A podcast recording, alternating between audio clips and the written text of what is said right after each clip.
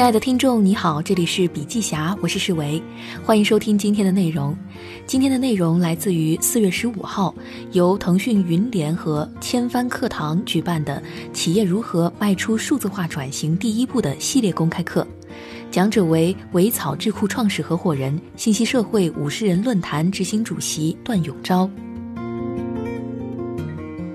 现在很多企业都在关注数字化转型，其实数字化转型也是一个老课题了，大家一直在研究、在实践。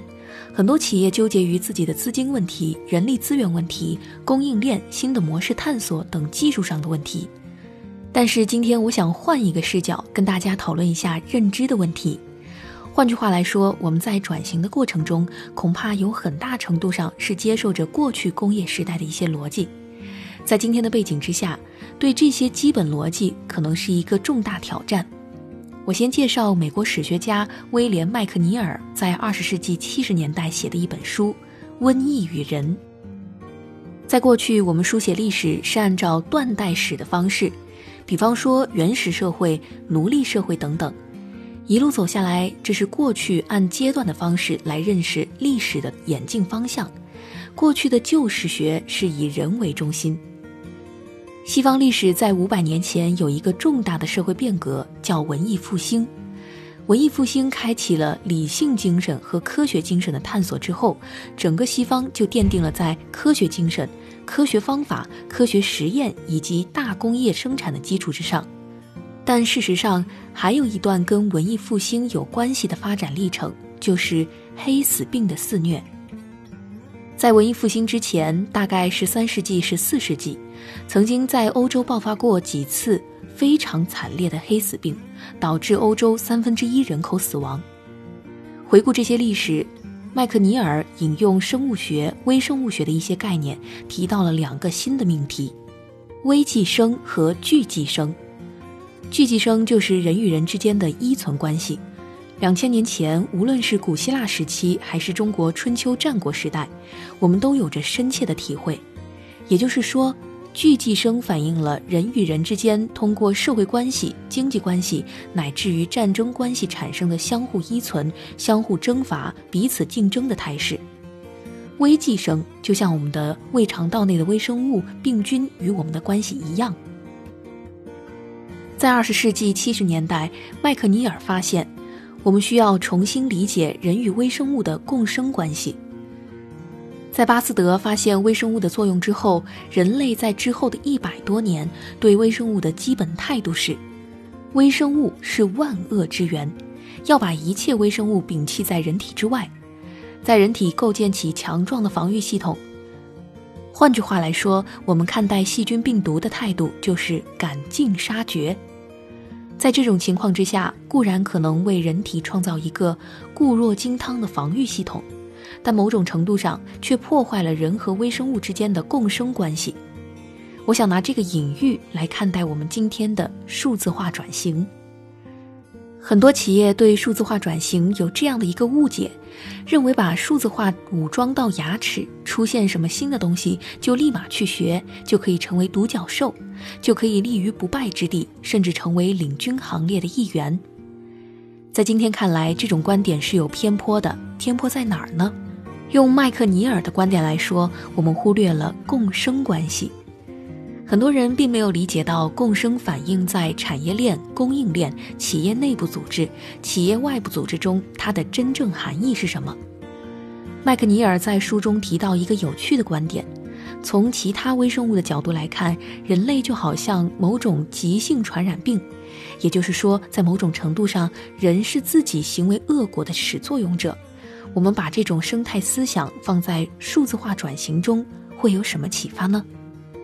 过去有两句老生常谈的话，第一句是以客户为中心，客户至上；第二句是注重客户体验，客户开心我就开心。这两句话非常深入人心，但这两句话在生态学上的意义到底在哪里呢？需要大家一起来反思一下。在数字化转型的过程当中，有一个非常重要的误区，把数字化转型当做一个大箩筐。我们过去误以为数字化转型就像一大箩筐一样，可以把所有的新概念、新方法、新工具、新模式，甚至新理念一网打尽，认为我只要把这些东西装到数字化的箩筐里面之后，就可以高枕无忧、所向披靡。这种思想，我个人认为是非常有害的。就拿现在的线上教学来讲。从疫情爆发到今天已经有三个多月了，很多机构和学校开始转向线上教学。那前不久，腾讯会议软件在联合国七十五周年纪念活动中被采纳，这就意味着将来会有数以亿计的人同时在线。线上会议在我们看起来稀松平常，只不过是迁移到平台上，无非受制于网速和终端设备。但如果这样思考的话，就缺乏了一个生态视角。举个例子，现在大中小学都在开网课，课代表应该发挥什么作用？什么是授课老师的数字小助手？我们自己在尝试了很多的会议平台、网上平台之后，发现这是一个重要的缺陷。这个缺陷表达在哪里呢？在线下教学的时候，课代表在实体空间中；但是在线上之后，课代表基本上是不能发挥他应有的作用。收作业、发作业、签到、检查、小组协作、小组研讨、资料文献的自学共读、线上图书馆的后援支持，所有的这些东西，在数字化的整个链条中都属于断裂的状态。我想用这个小例子来说明，数字化转型并不是线下场景的平移。运用生态的思想，我们需要认识到，今天的数字化转型面临一个重大的挑战。互联网有四波发展：第一波从原子到比特进入数字世界；第二波出现平台新生物；第三波全面参与的创客化、长尾化；第四波。重新定义，重新定义就是原子和比特的结合。在这种情况下，原子和比特的结合就会创造一个新的世界。用美国人迈克尔·格里夫斯的话叫“数字孪生”。换句话来说，我们今天的数字化转型并不是从这里到那里，而是要创造一种全新的状态。这种全新的状态就是数字孪生的状态，人机共体的状态。在这个过程当中，人和机器的关系通通需要重新界定。换句话说，我们需要重新营造一个人生活工作的平台和空间。我们要把底层逻辑的变迁看成一个重要的数字化转型的主线，重新理解从人类的中心主义到自然生态主义的变化。